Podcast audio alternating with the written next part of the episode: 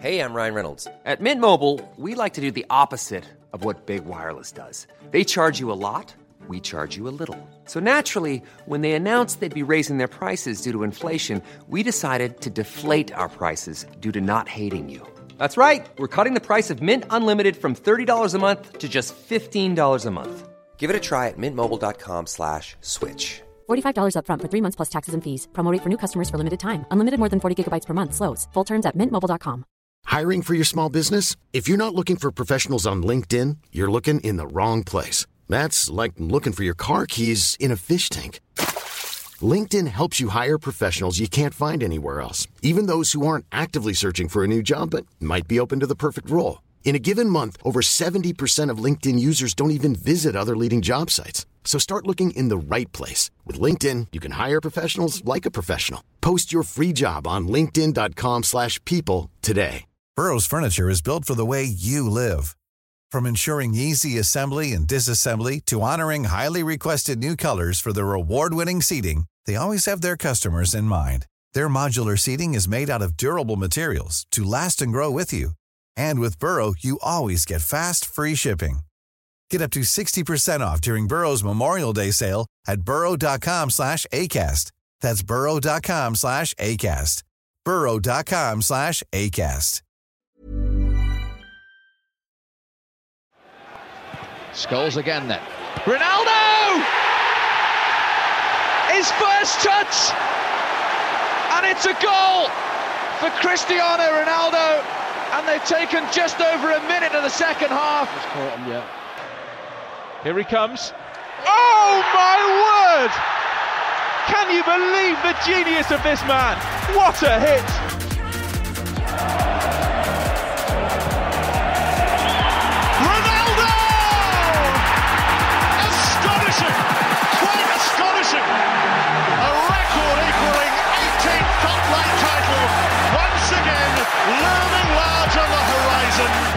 Cristiano Ronaldo has made a sensational return to Manchester United. He's not built on being really, really strong. It's about being powerful. And where's the power from? From here. best footballer in the world right now? I think so, yes. In my mind, I'm always the best. I don't care what the people thinking, what they say. In my mind, not just this year, but always, I'm always the best. Ronaldo! The perfect stage for a player in his prime. And then Ronaldo! What a goal by Cristiano Ronaldo! Sensational! Brilliant footwork. Amazing goal for Cristiano Ronaldo.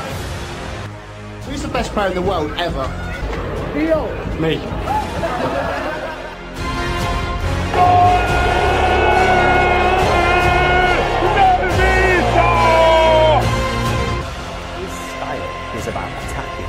going at that's moving. But the most important thing for him is finding score goal, and that's got to be the thing because it's the most important thing in football. So that's always in his mind: score goal, score goal, score goal.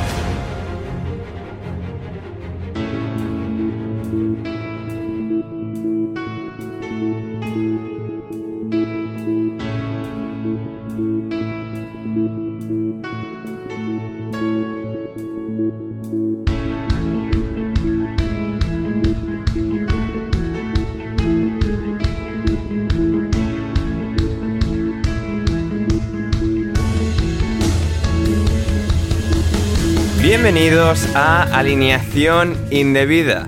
Ay, mi madre, el bicho.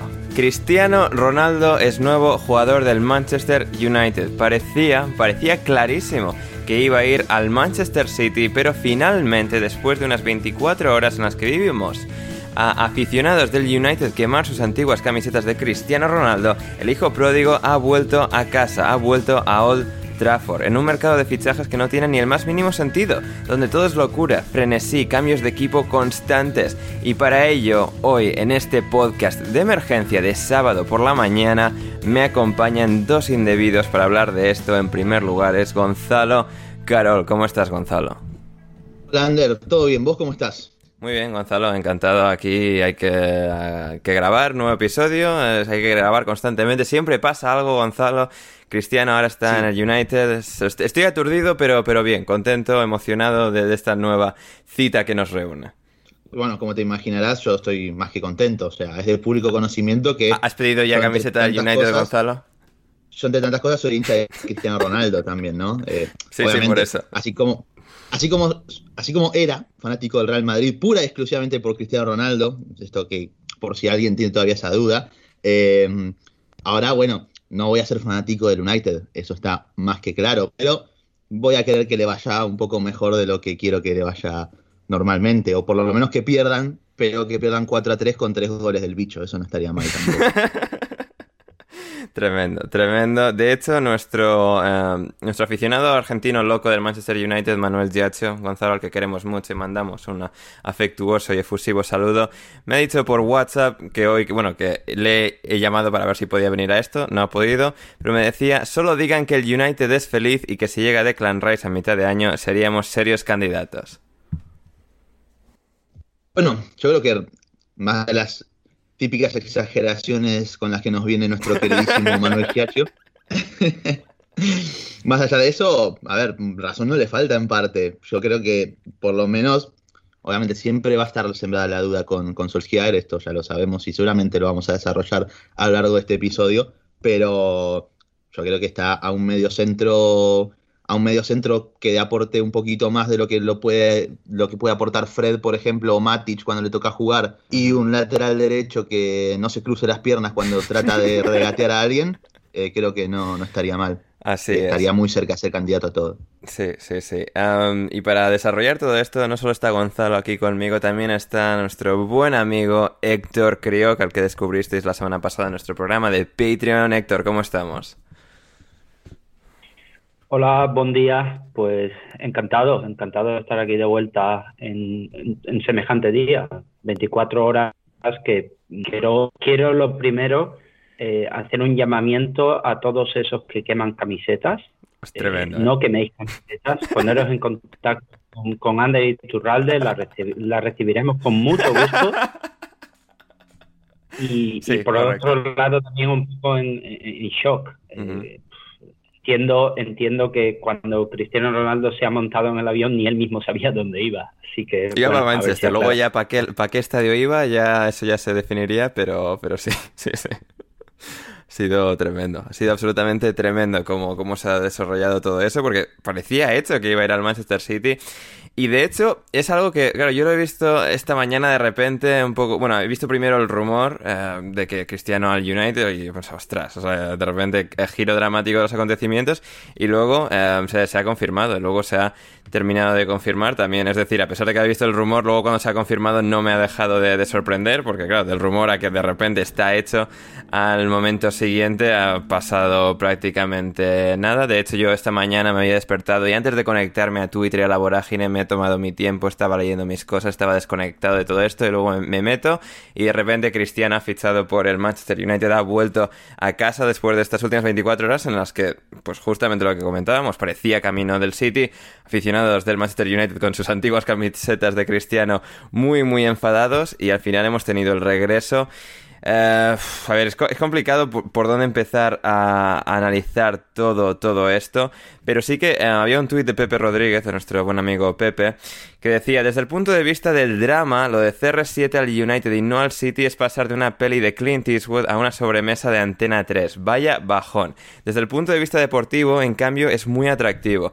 Em, Héctor, siga, a mí me ha causado una, una impresión, una reacción ligeramente similar, dado que el hecho de que fuese a jugar con Guardiola y ese choque de culturas tan fuerte, ¿no? Ese choque de, culturas futbolísticas, sí que hubiese creado esa, esa, expectación más todavía y además enfrentarse al PSG en fase de grupos contra Messi y tal. Había toda esa historia que, bueno, ahora con el regreso a casa de alguna forma también tiene su miga, pero no es una cosa tan, tan eh, excitante, digamos, como era la perspectiva de que, de que acabase en, en el Etihad, en el City.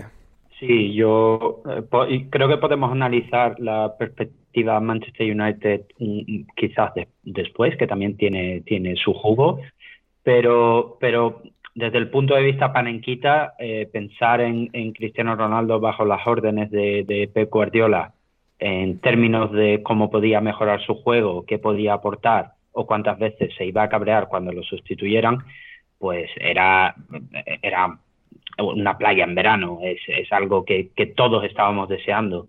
El giro tan dramático no, no deja de ser malo, pero no, no, no, es, no es lo mismo, no, no provoca el mismo, el mismo impacto. Sí, exacto.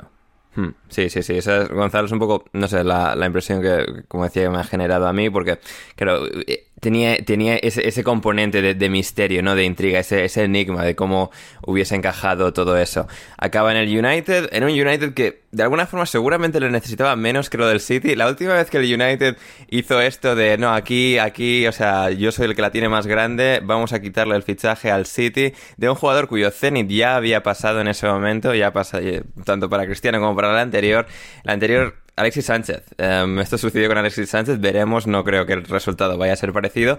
Pero sí que me ha recordado mucho a que Alexis estaba camino directo al City, acaba en el United.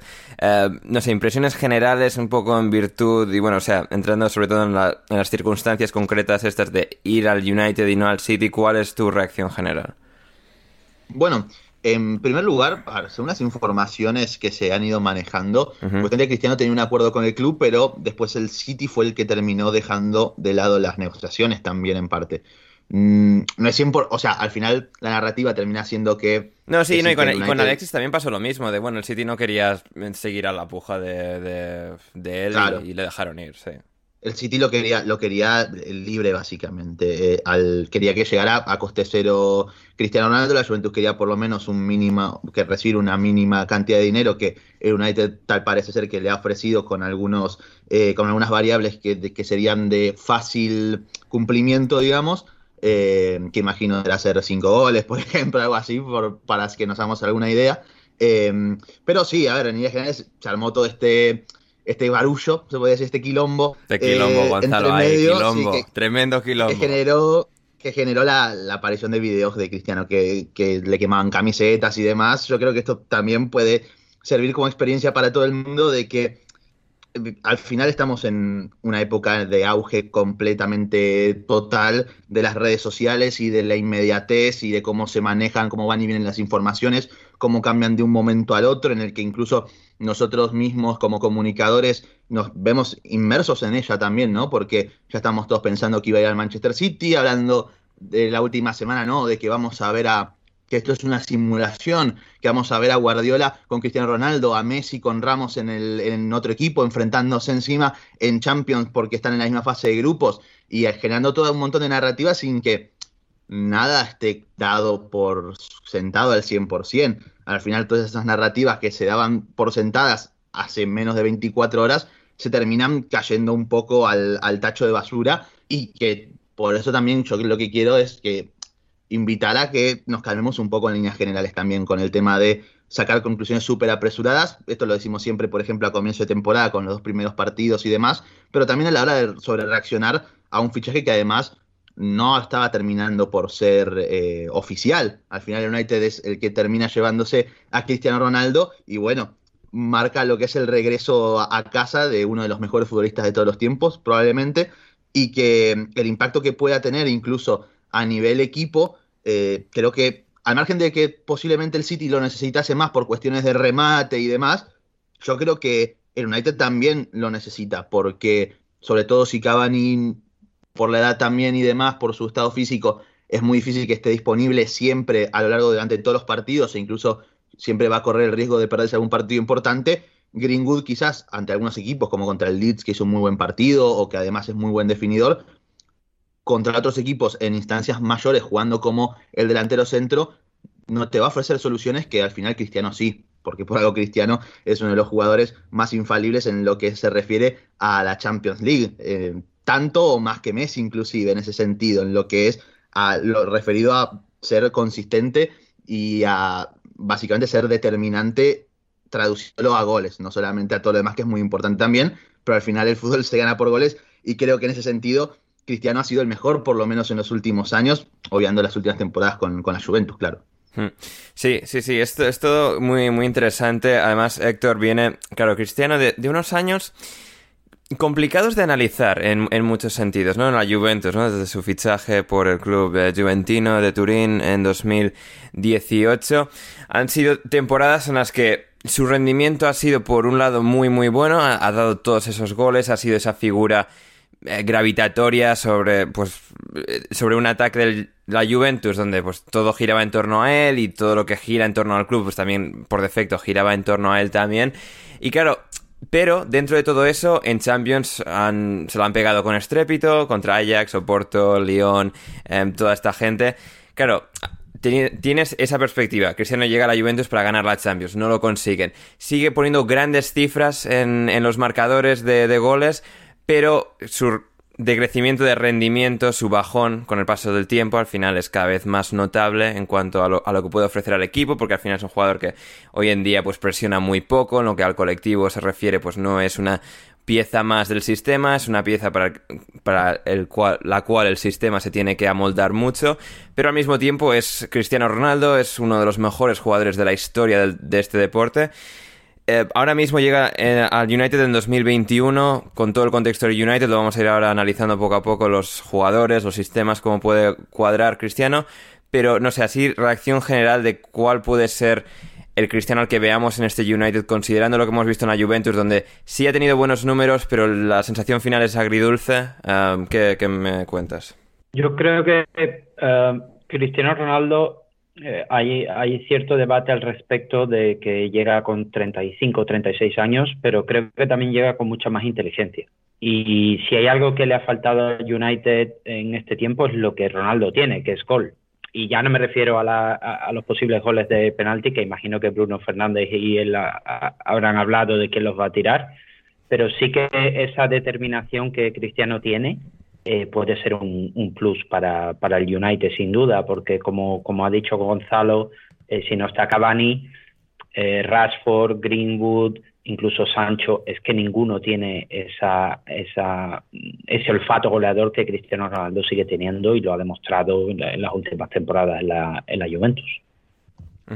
Yo, permíteme, Ander, yo no estoy de acuerdo en lo que comentaste igual. Para mí, Obviamente hay un ligero decrecimiento en el nivel de Cristiano, pero también hay que ponerlo en el, en el contexto de lo que fue la Juventus, sobre todo el último año con Pirlo, ¿no? que fue un absoluto desastre y que además, claro, eh, sí es cierto que en el último año hemos visto al Cristiano quizás menos comprometido a nivel colectivo, más acostumbrado o quizás con menos actividad, sobre todo por delante de la línea del balón, para ofrecer desmarques y apoyos en líneas generales. Esto es algo que claramente se ha visto en la última temporada, pero también creo que eso tiene que ver por lo poco que ha ofrecido la Juventus como colectivo a nivel general. Eh, yo creo, porque no es casualidad que en los años anteriores Cristiano sí había ofrecido, no estamos hablando de que es algo que ha ocurrido paulatinamente en los últimos tres años, sino que uno se pone a ver el Cristiano de hace dos temporadas con el de la temporada pasada y hay mucha diferencia, la diferencia física creo que no es tal porque sigue estando a un nivel físico óptimo, sí, obviamente en cuanto a compromiso colectivo de ofrecer apoyos, desmarques y demás,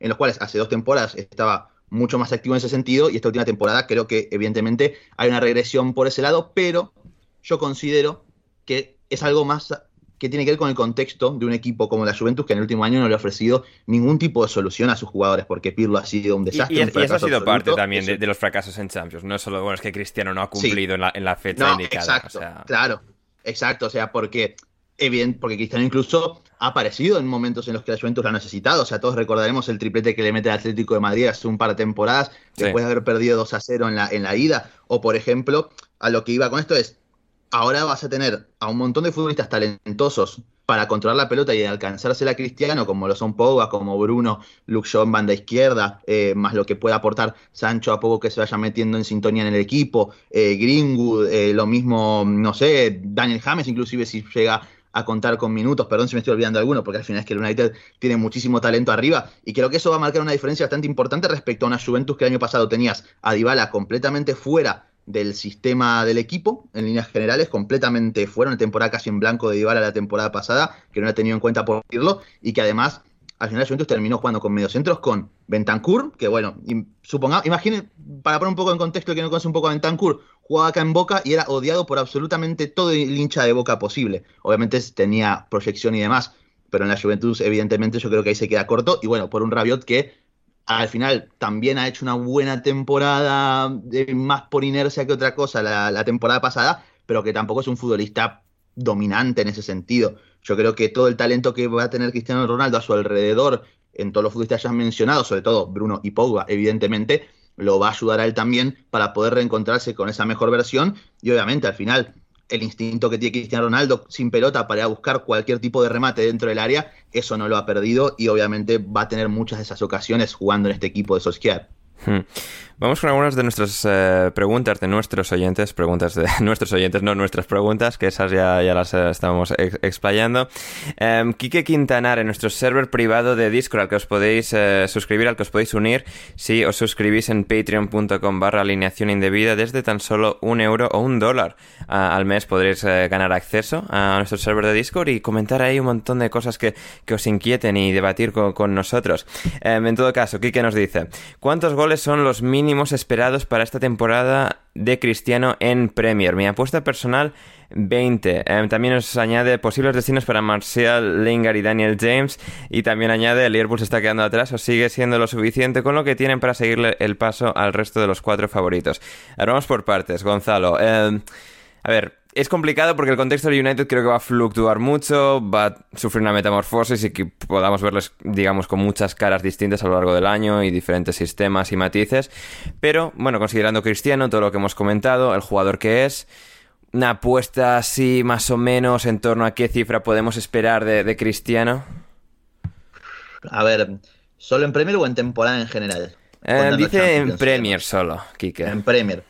Solo en Premier y yo calculo que uno esperaría que debería rondar, ¿no? Entre los 20 goles, entre los 20, 25 goles, quizás sería mucho 25, sobre todo porque va a entrar con la competición empezada, pero yo creo que entre unos 15 y 22 goles debería estar. Obviamente estoy dando un margen muy grande, esto ya es hacer un poquito de trampa, pero es más o menos lo que, lo que me imagino, ¿no? Pero al margen de eso también hay que tener en cuenta, Cristiano es un jugador que mientras esté sano, yo creo que lo va a jugar todo. Y que el United va a ir rotando, en eso coincido con vos, Ander, perfectamente, va a ir rotando mucho, va a cambiar de, piezas en el equipo, demás, pero creo que Cristiano lo va a jugar la gran mayoría en la medida de que su físico se lo permita. Jugará más, jugará más Champions que Premier, es decir, en Premier puede que sí que se le reserve un poco más explícitamente, como de alguna forma él mismo se reservó en las últimas temporadas en el Madrid para llegar a tope a final de temporada. Puede ser, pero yo creo que si se reserva es más eh, pasada la mitad de temporada, digamos, sobre todo cuando tenemos el calendario súper apretado entre diciembre, fines de diciembre y comienzos de, enero,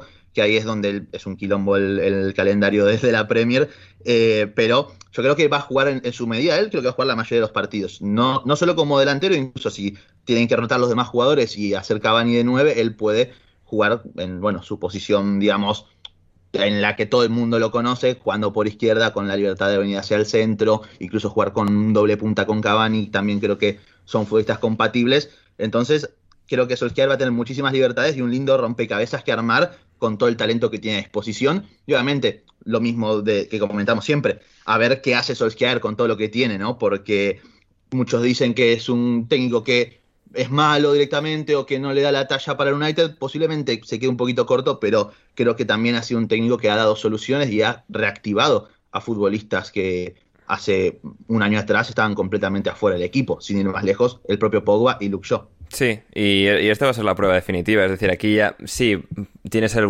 el hueco indiscutible en el medio centro. E igual van todavía por Declan Rice o alguien del estilo para cubrirlo. Porque entre Matic, McTominay y Fred, lo que es el puesto de medio centro defensivo, el medio centro más posicional que más equilibrio da en esa zona. Matic por edad y físico, Fred por muchas de sus características de juego y McTominay también parecido. También. Sí, McTominay tampoco es, le, ves que no es un jugador para eso.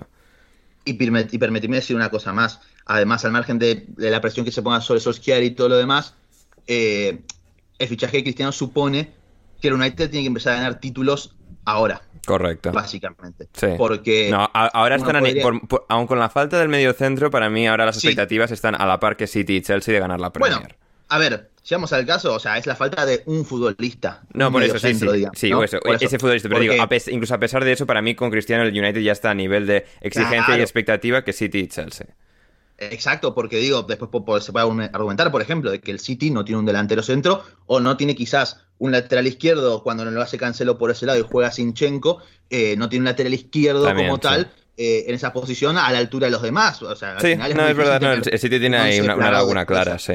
Claro, e, entonces a lo que voy es, al final el medio centro es una única posición, que sí es muy importante, evidentemente no le estoy restando importancia lo más mínimo, pero de que al final con todo el talento que te a disposición, la falta de un medio centro no creo que la considere tan importante en eso, pero si a lo que voy es, yo creo que hasta el fichaje de United todos nosotros incluso podríamos esperarnos y decir, bueno, si esta temporada no salen campeones de ningún ni de liga, ni de Champions, eh, ni ganan alguna copa nacional, bueno, no pasa nada, lo importante es dar un pasito más que los acerque incluso un poco más al City y que achique la brecha entre ambos equipos y que esté un poco más peleado el torneo. Pero creo que ahora el fichaje de Cristiano Ronaldo supone que el United tiene que apuntar a ganar títulos sí o sí esta temporada y al margen de que obviamente pueda sonar durísimo o incluso injusto, porque estamos hablando de un fichaje con eh, a cuatro días de que cierre el mercado, pero la realidad es que el fichaje de Cristiano Ronaldo al final obliga al United a ganar títulos. Es así como así, supone muy bueno por un lado por la madurez eh, competitiva, emocional y mental que les puede aportar los fichajes de alguien tan experimentados como Barán, el propio Cristiano, que es una bestia competitiva y que quiere ganar siempre, y a su vez, por, contra, por, contra, por contraria, que está obligado a ganar títulos y le pone presión a Solskjaer en ese sentido. Hmm, así es. Em, en cuanto a lo del Lingard, Marcial, Daniel James, Héctor. Daniel James, eh, por lo que ha comentado Solskjaer en semanas recientes, yo creo que es alguien a quien, va, a quien va a querer mantener porque es un jugador que no te exige ser titular, es un muy buen revulsivo. Lingard veremos, porque sí que viene de reenergizarse en el West Ham, tener un poco ese refresco en su carrera. También podría cumplir más o menos el mismo rol que Daniel James. Anthony Marcial sí creo que es el caso de alguien de si a United se le presenta la oportunidad de hacer caja en los próximos días antes de que cierre el mercado, creo que aprovecharían para hacerlo. He estado, he estado antes revisando la plantilla y, bueno, Lingard acaba contrato en, junio. Ah, mira, ah, pues igual también le intentan ah, moverse. Yo creo que también eh, deben, deben espabilar, aunque, eh, aunque ha estado muy contento con la llegada de Cristiano, pero también lo estaba Cayo, Cayo Jorge, que llegó de Santos a Juventus y ha estado con Cristiano Ronaldo cinco días. yo desde aquí, como estoy seguro que nos escuchan, eh, eh Diallo eh, Diallo, extremo 19 años creo, yo creo que tendría una gran oportunidad yéndose eh, cedido al, al Bormo, un lugar, un lugar maravilloso para, para ser futbolista. Y si Daniel James, yo imagino que sin Marcial, el problema es quién va a comprar a Marcial. Sí, es, el, gran problema. Si, si, si el mercado sigue en modo Fútbol Manager 2055, eh, y Mbappé acaba saliendo, pues mira, una opción sería llamar a los, a los franceses para, para que se lo, se lo llevaran, pero si no, no veo yo a muchos más equipos interesados en el francés que la verdad es que su cifra de goles no es especialmente llamativa. No, y lo único que se me ocurre es quizás algún equipo que no tenga digamos ahora mismo, esté en posición ahora mismo de ficharle, de pagar el traspaso, quizás sí que pudiese pagar su sueldo, que ya sigue siendo desorbitado, pero igual hay pues una cesión del United y al menos se ahorran tener que pagarle su sueldo este año. Yo, yo creo que desprenderse de Martial sería un error para mí. De los demás sí, considero. ¿Por qué? perdón, Ander, porque te interrumpo, ¿por qué considero un error? Porque al final es un futbolista que te puede jugar por todo el frente de ataque, ¿no? Y ante una posible lesión, Rashford no sé cuánto tiempo más va a estar afuera a mí Messi, a mí me parece un muy buen jugador, a mí siempre me ha gustado, obviamente no ha sido optimizado de la mejor manera. Sí, pero si consideras, es decir, digamos que tienen cuatro puestos para el ataque, juegan con dos mediocentros y cuatro para el ataque. Es decir, más allá de la posición exacta, tienes en la jerarquía por delante a Cristiano, a Sancho, a Bruno Fernández, a Pogba, a Cavani incluso y, Rashford. Y, bueno, Greenwood no creo que esté por delante en la jerarquía, pero es decir, no creo que ahora mismo, dado el estado actual de Marcial, que sí que ha tenido sus grandes momentos, eh, es decir, creo que se le echaría, no creo que se le echaría mucho en falta considerando a Greenwood también y luego pues que ah, tienes a, Daniel James o a Diallo o a Lingard incluso pues de revulsivos. Sí, sí, sí. eso seguramente. Y en caso de Daniel James, a ver, no estaría mal que al final el Leeds volviera a la carga por él, ¿no? Me parece que también... a, Solskjaer creo que le gusta porque eh, defiende, es muy entregado y bueno, pues para... Y, y, no, y no, no se queja de estar en el banquillo, digamos. También, sí, por eso también es un recurso valioso para el United al final. Hmm. Sí, va, va- va a ser interesante ver cómo se resuelve la plantilla, Héctor. No, si estamos intentando buscar la solución a, a esta ecuación, eh, desde aquí, además de mandarle un saludo al Manchester City, que fichó a Jack Grealish por 100 millones y todos los demás equipos parece que fichan a superestrellas por menos, eh, una buena opción sería llamar a Pep Guardiola y ofrecérselo al Manchester City. Ya acabamos el troleo ofreciéndole a... Toma, ¿queréis a, queréis a Marcial? Os lo, os lo dejamos barato. Ah, y bueno, y Juan Mata también está por ahí, ¿eh? que estamos aquí mencionando todos estos nombres y, y el bueno de Juan sigue, sigue Iván por ahí. Ah, sí. Iván de Beck. Iván de Beck, bueno, a ver, ya, pero eso, sea, sí, pero bueno, tampoco... Es decir, creo que igual ya deberíamos dejar de hacer nosotros el paripé. Entiendo que el United lo haga, haciéndonos creer que Van de Beek es una parte activa del United, pero bueno, a los hechos nos remitimos y los hechos dicen que no. Eh, muy bien, a ver, vamos con más preguntas de nuestra querida audiencia. Para Héctor, Esteban, ¿cómo crees que pueden que, cómo crees que puede quedar la economía de los clubes después de semejante cantidad de gastos en fichajes en este verano? De nuevo hemos, vuel- hemos vuelto a ver, Héctor, en esta ocasión, igual que el año pasado, ya en era post pandemia, con la pandemia ya en curso habiendo sucedido. em, en la Premier que los equipos siguieron gastando y aquí lo hemos vuelto a ver en cierto modo, ¿no? En Italia hemos visto un poco el contraste, se han ido un poco todas sus grandes estrellas, el PSG ya ha continuado gastando, el Madrid puede que lo haga, pero sí que en, en la Premier hemos visto que, bueno, redoblan la apuesta, ellos se ven bien para seguir y seguir, el, último contrato de, de derechos de televisión se mantuvo bastante estable, no hubo un decrecimiento enorme, creo que fueron cifras relativamente parecidas a la anterior. Eh, no sé, desde una perspectiva más macroeconómica de todos estos equipos y de estas tendencias, ¿tienes alguna eh, visión general? Es, sorprendente, es sorprendente que, pasemos de 0 a 100 a esta velocidad. Eh, el mercado más loco que recuerdo en, en mis X7 años de vida.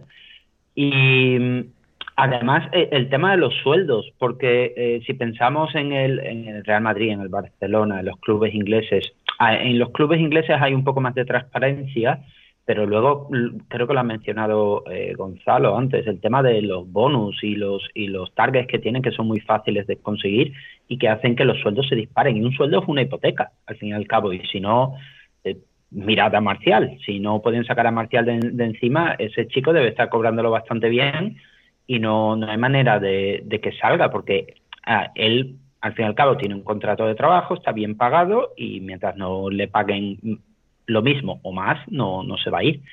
Es, es, es una burbuja que parecía que con el COVID mm, iba a frenarse un poco, pero mm, eh, han vuelto con mucha más fuerza y, y no, no tanto en precios de traspasos, porque ahora mismo creo que, que creo haber leído hoy, ¿eh? y otra vez otro dato que no he contrastado, pero que me gusta soltar aquí, que incluso eh, fichando a Cristiano Ronaldo al Manchester United ha gastado menos dinero en este mercado que el Arsenal. Y le mandamos un saludo a Patricia.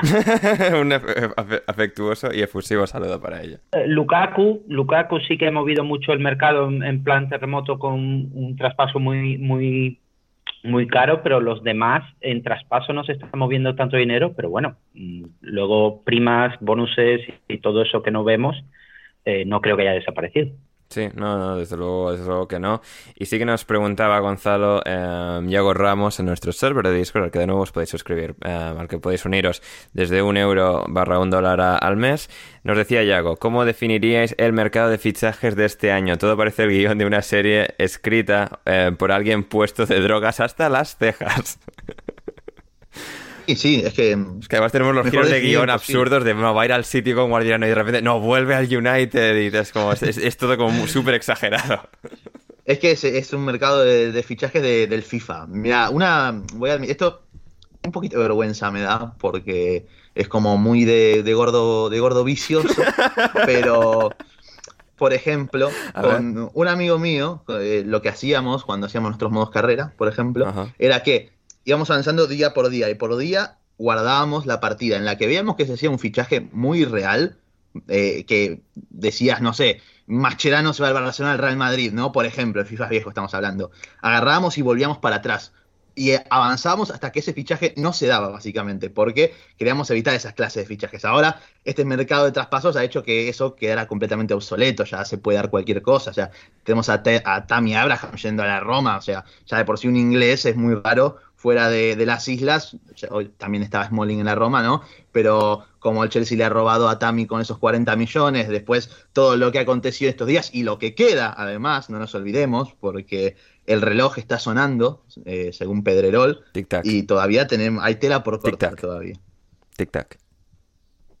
Tic-tac.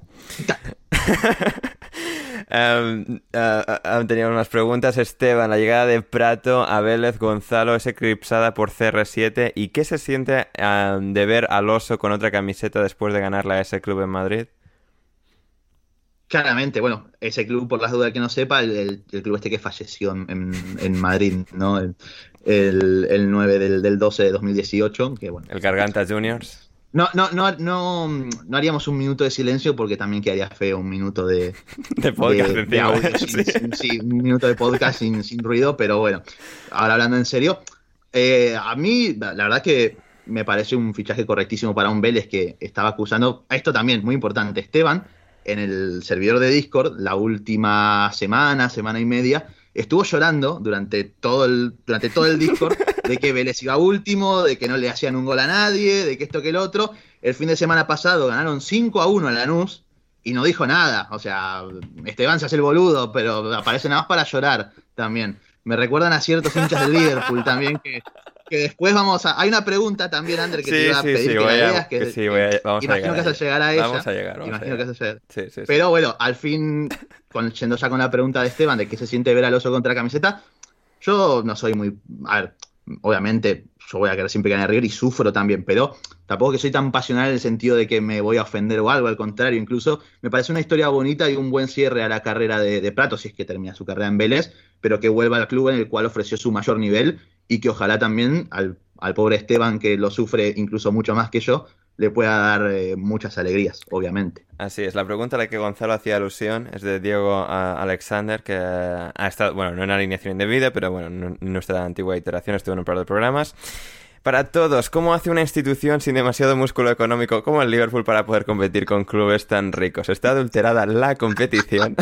También, y esto volviendo a la pregunta de Kike que no habíamos contestado antes de ¿el Liverpool se está quedando atrás o sigue siendo suficiente con lo que tienen para seguir el paso al resto de los cuatro favoritos? Em, Gonzalo, vamos a ir contigo, pero antes, eh, Héctor, eh, hablamos del Liverpool la semana pasada cuando estuviste en el programa.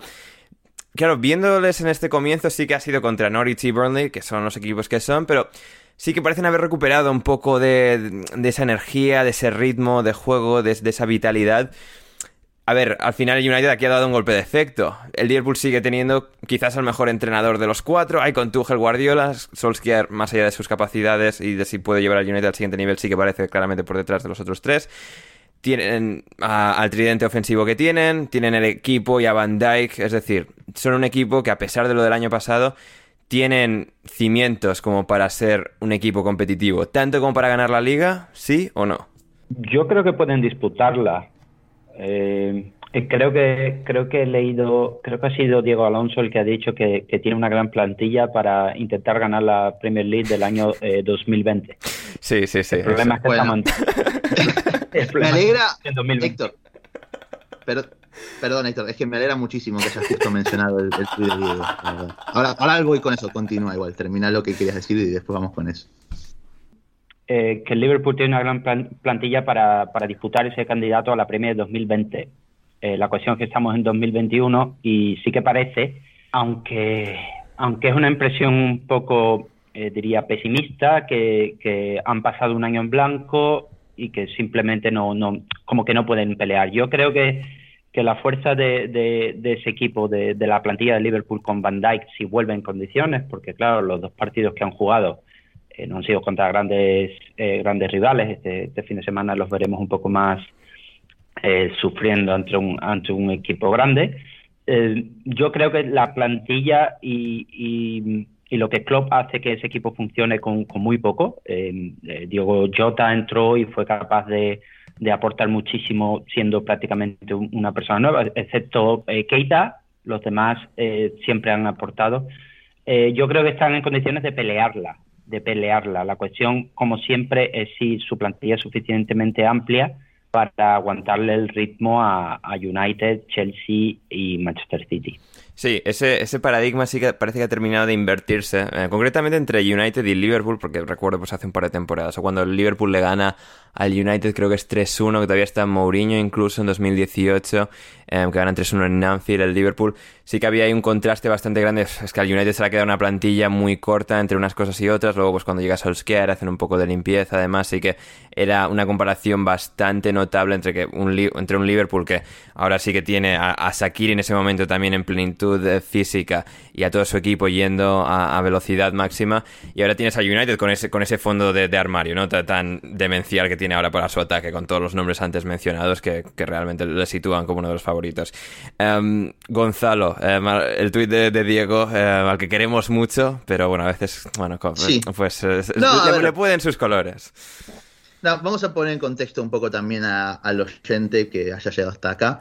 Eh, Diego ha puesto el, el tuit ese que ha mencionado Héctor. Y bueno, después tuvimos un pequeño debate en el, en el WhatsApp, en nuestro WhatsApp, eh, eh, en el WhatsApp, en, el grupo nuestro, eh, porque él se quejó de que nuestro queridísimo Manuel Giacchio lo llamó llorón. A lo que yo le dije, así es, tiene razón, sos un llorón. obviamente, más allá del chiste, bueno, Diego obviamente se lo tomó quizás un poquito más en serio, pero, a ver, yo lo entiendo igual a Diego con lo que quiere, lo que quiere decir esto. ¿eh? Yo lo comprendo perfectamente. Evidentemente, el mercado, por lo menos hasta ahora, es decepcionante porque ha llegado solamente eh, Cuyate, digo Cuyate, perdón, eh, Conate. Eh, imagínate si llega Cuyate solo, ¿eh? ya si sea Cuyate, eso, ahí ya sí me preocuparía y le daría la razón a Diego por completo. Pero ha llegado solamente Seku Cuyate. con la T solamente que encima en principio eh, no parece ser que vaya a ser titular, obviamente al final la temporada es muy larga y puede que lo acabe siendo, y que también, bueno, el Liverpool necesita también desprenderse de algunos jugadores, ya, ha desprendido de Shakiri, por ejemplo, entonces quizás ahora se la, la ventana para algún que otro fichaje, sobre todo creo yo que lo necesitan la mitad de la cancha, ¿no? Un poquito más de recambio y algún futbolista que pueda eh, ocupar el lugar que dejó Vainaldum.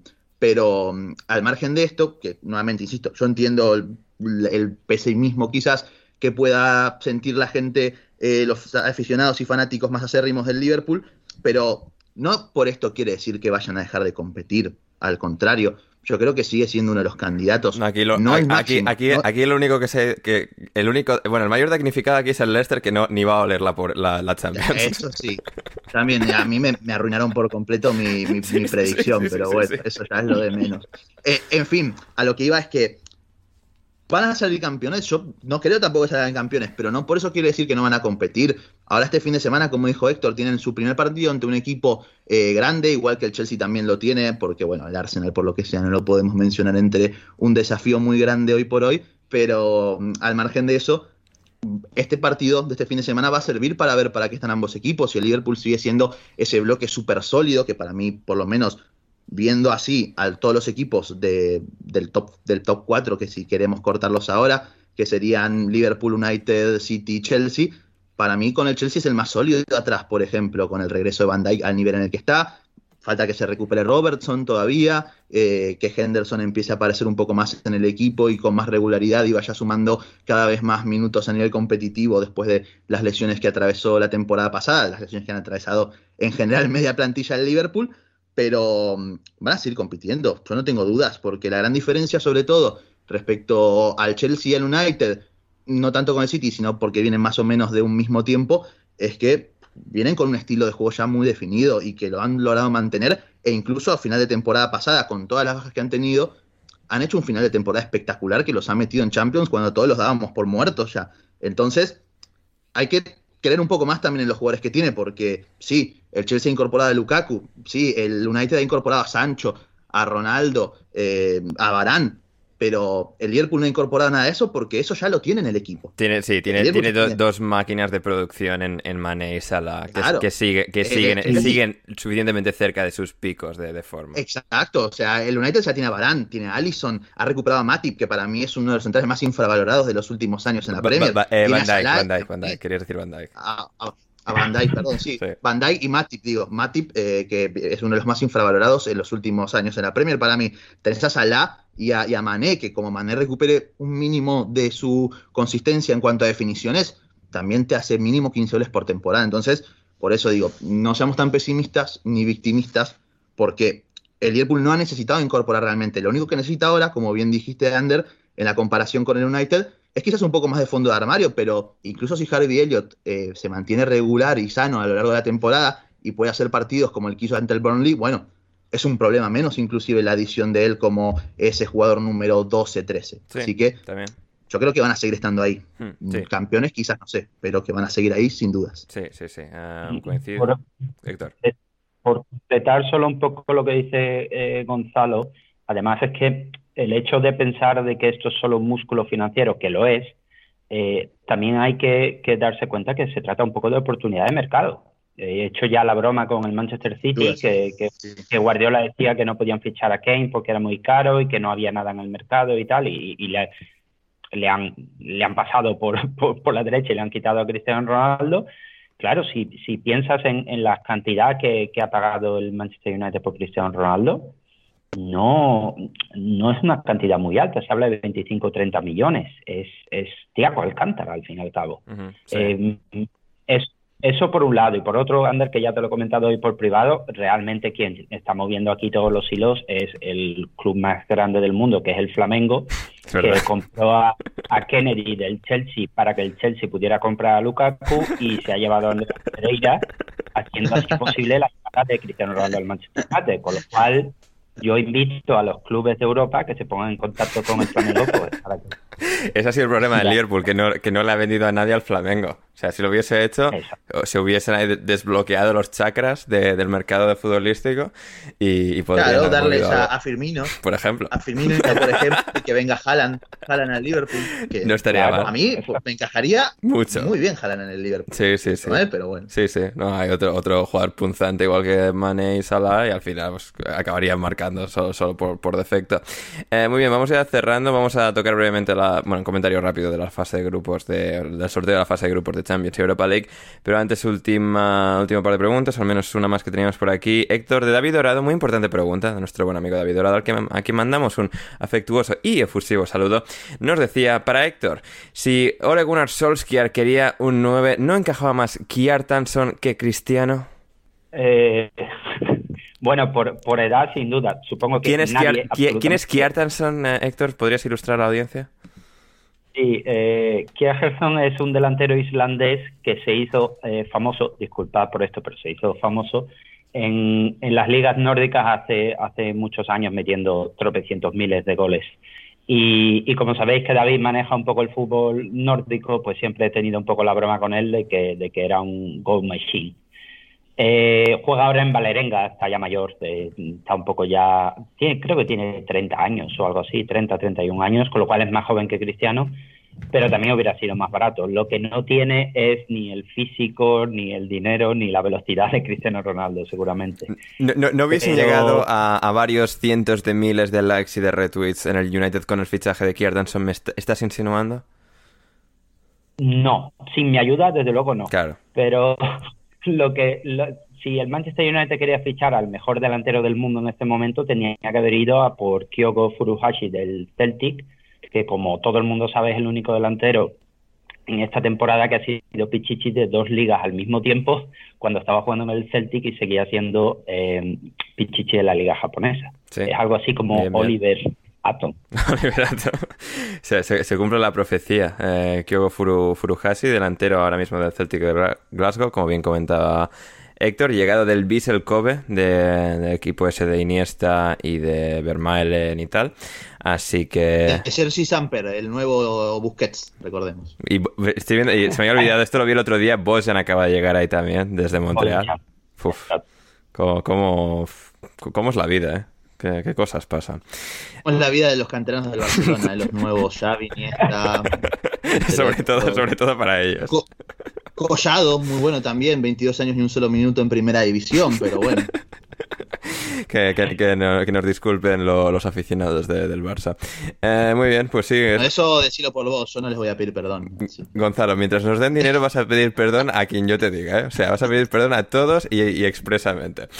Eh, muy bien, pues esto es básicamente el fichaje de Cristiano. Va a ser increíble, al menos en lo que lo futurísticamente se refiere. Sí quiero comentar un último aspecto que tenía apuntado Héctor en cuanto al fichaje de Cristiano, porque creo que es importante dentro de su figura, ah, porque si lo futbolístico lo hemos comentado, es un jugador histórico, pues, posiblemente sea el segundo mejor de la historia después de Messi. En esa conversación está, em, pero también hay una parte oscura en, la figura de Cristiano en los últimos años, desde que eh, bueno se realizó la investigación y bueno, es decir, Cristiano ahora mismo, eh, Cristiano Ronaldo está en busca y captura, digamos, eh, por la justicia estadounidense debido em, pues a un caso de em, de agresión sexual que eh, Cristiano perpetró, bueno, está acusado de, ello eh, en Estados Unidos hace varios años. Y sí que es algo que en general a la gente, a mucha gente le, le ha digamos, hecho em, perder, bueno, perder mucho de todo este, pues, eh, digamos, todo este entusiasmo y algarabía que hay en torno a Cristiano, porque sí que es algo que, con toda la razón del mundo, y quizás eh, a mucha gente le debería importar más, eh, algo que, bueno, es decir, no es no está, o sea, no, sé en qué exacto punto está el caso y el proceso, pero bueno, la verdad, Cristiano está, pues, está en busca y captura, ¿no? Por, por Estados Unidos. Es decir, si, si entras en Estados Unidos ahora mismo sería detenido por la policía.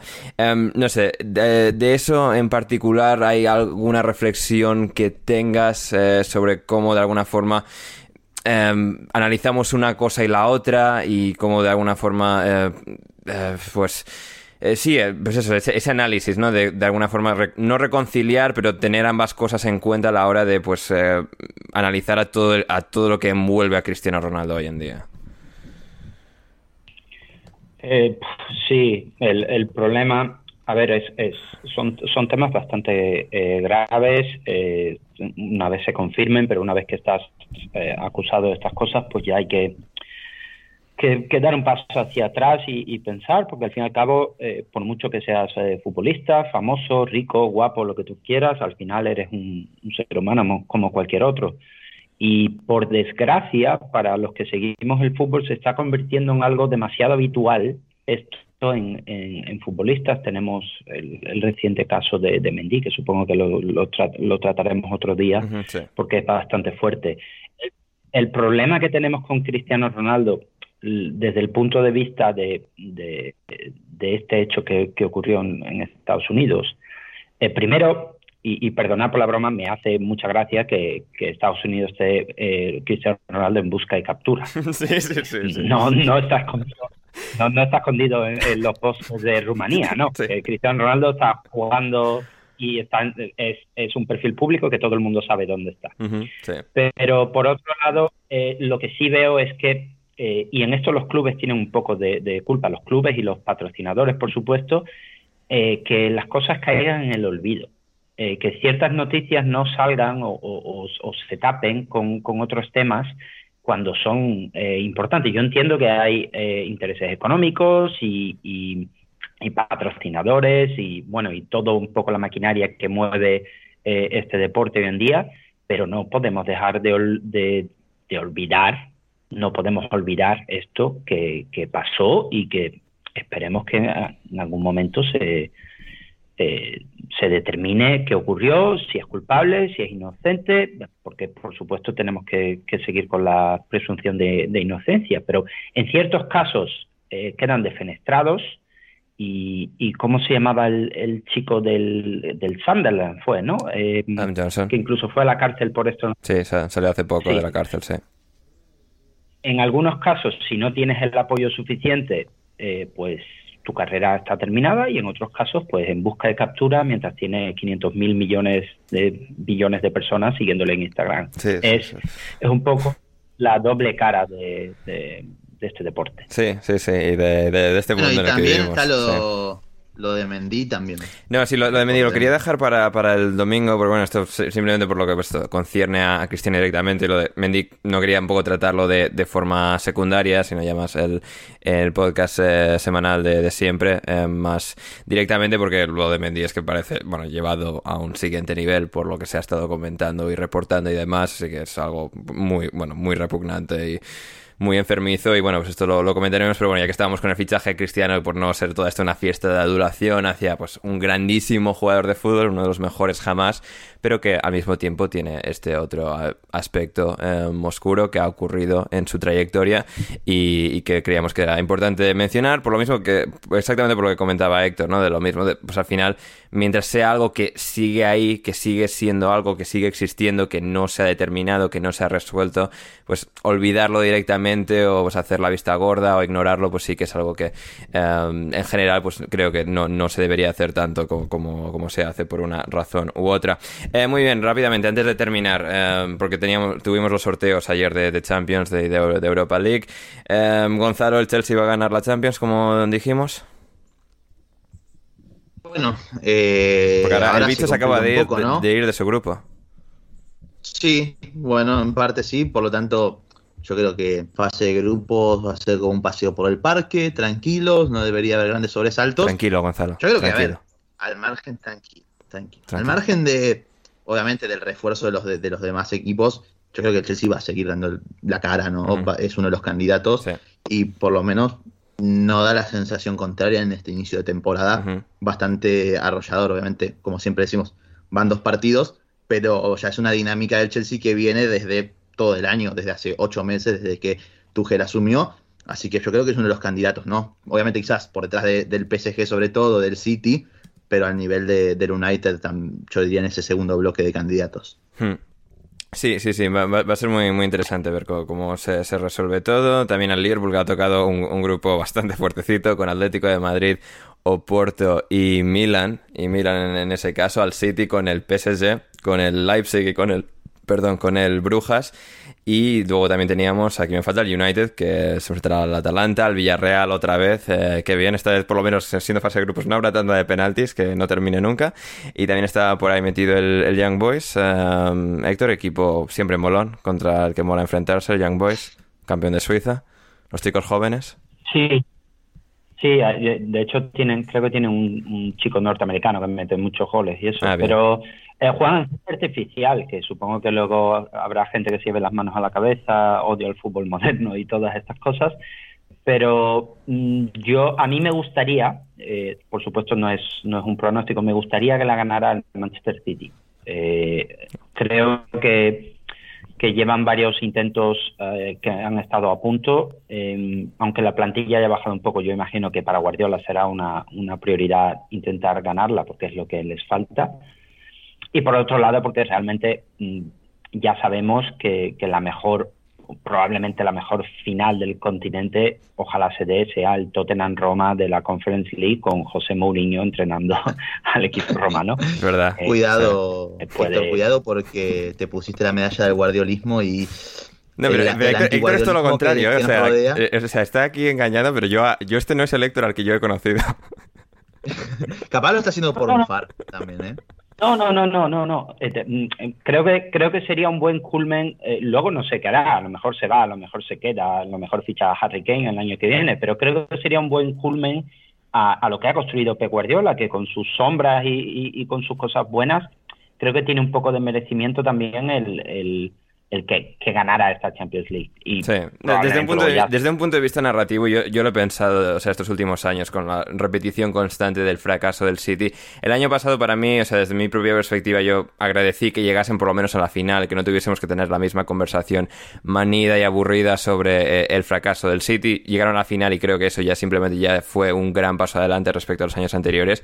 Y sí, creo que de alguna forma sí que tienes toda la razón del mundo. Yo coincido en este caso de que estaría bien que coronase y cerrase todo el ciclo y de alguna forma su trabajo quedase un poco más legitimado como lo que ha sido, que ha sido absolutamente extraordinario. Y al final, pues la Champions tiene mucho peso ¿no? en el prestigio em, que, em, damos o no a, las cosas al final. En Europa League rápidamente tenemos a, bueno, el, el Chelsea que va a jugar contra la Juve, con el Zenit y con el Malmo en Champions. Y luego en Europa League tenemos al Leicester que va a jugar con el Nápoles, el Spartak de Moscú y el Legia de Varsovia, mientras que el West Ham va a jugar con el Dinamo de Zagreb, el Genk y el Rapid de Viena. Em, Gonzalo, bueno, al West Ham buen grupo, al, Leicester un poco más duro, pero en principio ambos deberían estar en, octavos. Sí, a ver, el Leicester es un grupo también un poco tramposo, ¿no? O sea, hay que tener cuidado. Yo no daría por sentado que va a pasar 100% porque al final. No, ya me estoy viendo ahí derrotas de 3-0 en Moscú, empate en Varsovia. Eh, sí, sí, sí, por eso lo digo. O sea, no dejan de ser equipos duros, obviamente inferiores al Leicester, pero también hay que tener en cuenta que muy probablemente hagan rotaciones de cara a estos partidos, por lo menos, salvo que lleguen a una instancia en la que tengan que ganar de forma obligada o que el calendario en Premier les permita rotar para presentar titulares en esta competición, ¿no? Yo creo que también el West Ham obviamente es el favorito del grupo, pero al final es esto, los clubes ingleses en Europa League, por lo que sea, el historial no, invita demasiado al optimismo, más allá del United en los últimos años, y a mí me da un poquito de miedo también, ¿no? De el West Ham va a dar miedo en el sentido de que capaz que el West Ham ni le da prioridad, no le interesa y termina quedando afuera primeras de cambio, como también hizo en su momento con la temporada con, con Payet, recordemos que habían entrado a Europa League, y creo que habían quedado fuera en la previa. Previa, sí, no es la primera vez que llegan a fase de grupos, sí, sí, sí. Exacto. Ah, sí, sí. O, bueno, tener la oportunidad de una competencia internacional llegar lejos y, bueno, quizás, quién sabe, eh, ser incluso un candidato, porque por lo menos mientras se mantengan jugando como lo están haciendo ahora, vamos, es que el West hmm. Ham tiene el talento suficiente como para hacer, para plantarle cara a cualquiera. Sí, yo creo que el West Ham, y veremos hasta qué punto el Leicester, es decir, creo que el West Ham va a estar en un punto en el que alcanzar Champions por liga, por clasificación de liga, va a ser demasiado difícil este año, y que si no tiene riesgo de descender, como fue el caso del Middlesbrough en 2006, el Fulham en 2010, es una competición que conviene perseguir. Al final, como club y lo que todo cómo juega de forma narrativa dentro de la afición y todo lo que envuelve a una institución futbolística en la Premier League, el atacar una Europa League, un torneo que se puede ganar, que un equipo como el West Ham puede ganar, y tener, tener esa, esa experiencia, ese intento, em, esa, esa esa marcha en la competición en la que pues tienen esos viajes memorables, ¿no? En Middlesbrough aquella Europa League que la acaban perdiendo, igual que el Fulham, todo, todo ese paso que ambos tuvieron para, llegar hasta la final es gratamente recordado. Y creo que muchas veces eso se, se, subestima, pero veremos qué, hacen West Ham y Leicester en esta ocasión. Y cerramos con las preguntas de Esteban. Para mí, eh, en este caso, mejor y peor cosa grabar un podcast extra. Bueno, eh, la mejor es este sentimiento de que está pasando todo de manera instantánea, que está pasando todo mientras estamos grabando y da esa un poco como esa, ese sentimiento de esa, esa sensación de electricidad. Y la peor cosa pues es intentar cuadrar a todo el mundo de puedes grabar ahora tal, no sé qué, un poco lo peor es eso, pero, pero cuando lo podemos llevar a cabo como en esta ocasión es genial. Gonzalo. Perdón, ¿eh? Sí. No, yo a, a, lo peor agregaría el poco respeto de Ander por los derechos humanos de las personas a nivel laboral. Así que después el resto coincide. Eh, incorrecta respuesta, Gonzalo. Vamos a tener que tener una conversación sobre esa respuesta que, has dado. Eh, y para todos, Juan y Mata, porque estáis siempre al pie de la noticia con tanta celeridad. Bueno, Juan, y pues, eh, pues porque queremos que, la gente dé dinero. O sea, que la gente aquí dé dinero. Yo le he respondido por Discord también. Eh, sí, o sea, lo, que acabo de responder, Gonzalo, que sí, que sí, ya, te hemos visto, ya te vimos, Gonzalo. laboralmente. Ya, ya te vimos, Gonzalo, ya te vimos, tranquilo. y sí, así que, pues eso, eh, aquí podcast extra. Eh, volvemos el lunes con nuevo programa, resumen de Premier, pero bueno, lo de Cristiano era tan enorme y no tan enorme como lo de Messi, porque bueno, Cristiano ya había cambiado de club antes, pero aún así su fichaje por el United sigue siendo. Bueno, bueno, bueno. a ver, Gonzalo, pero, esto no es comparando, digamos, la grandeza de de uno y otro, que en parte sí, porque aquí estamos haciendo un podcast para Cristiano, pero eh, digamos, lo de, Messi fue chocante en simple virtud de que ha pasado toda su carrera en el Barça. Esto, esto no es tan, tan, tan, tan. A, a las pruebas me remito. Fíjense cuál publicación en Twitter tiene más likes e interacciones. Ahí lo dejo. La, la, del podcast de Messi, te lo digo seguro. ¿eh? Em, no, no, no, no, yo me refiero a los anuncios oficiales de los clubes. Ah, bueno, ah, a ver, bueno, eh, vale, bueno, Gonzalo, tranquilo, eh, tranquilo, tranquilo. Eh, no, no, no, me seas tan fanboy. Héctor, muchas gracias por, por estar ahí con nosotros y hablamos pronto. Muy bien, muchas gracias a todos y nada, un saludo. Gonzalo, muchas gracias. Muchas gracias, Ander, Héctor también, y bueno, a los que hayan llegado hasta el final de esta, de esta turra de una hora aproximadamente. Como siempre, gracias. Recuerden ayudarnos con la difusión del, programa, del podcast, si les ha gustado, obviamente. Si no les ha gustado, bueno, recomendárselo a un enemigo tampoco está mal, así que bueno, muchas gracias a todos. Muchas gracias, así es, yo soy Ander Iturralde, suscribiros a Patreon, eh, alineación indebida en Patreon, en patreon.com barra alineación indebida desde 5.50 tenéis contenido extra, acceso a nuestro Discord y demás 5 euros si estáis eh, en Españita. Y nada más, con lo dicho, yo soy Ander Iturralde y volvemos el lunes con un nuevo programa. Hasta entonces, pasadlo bien.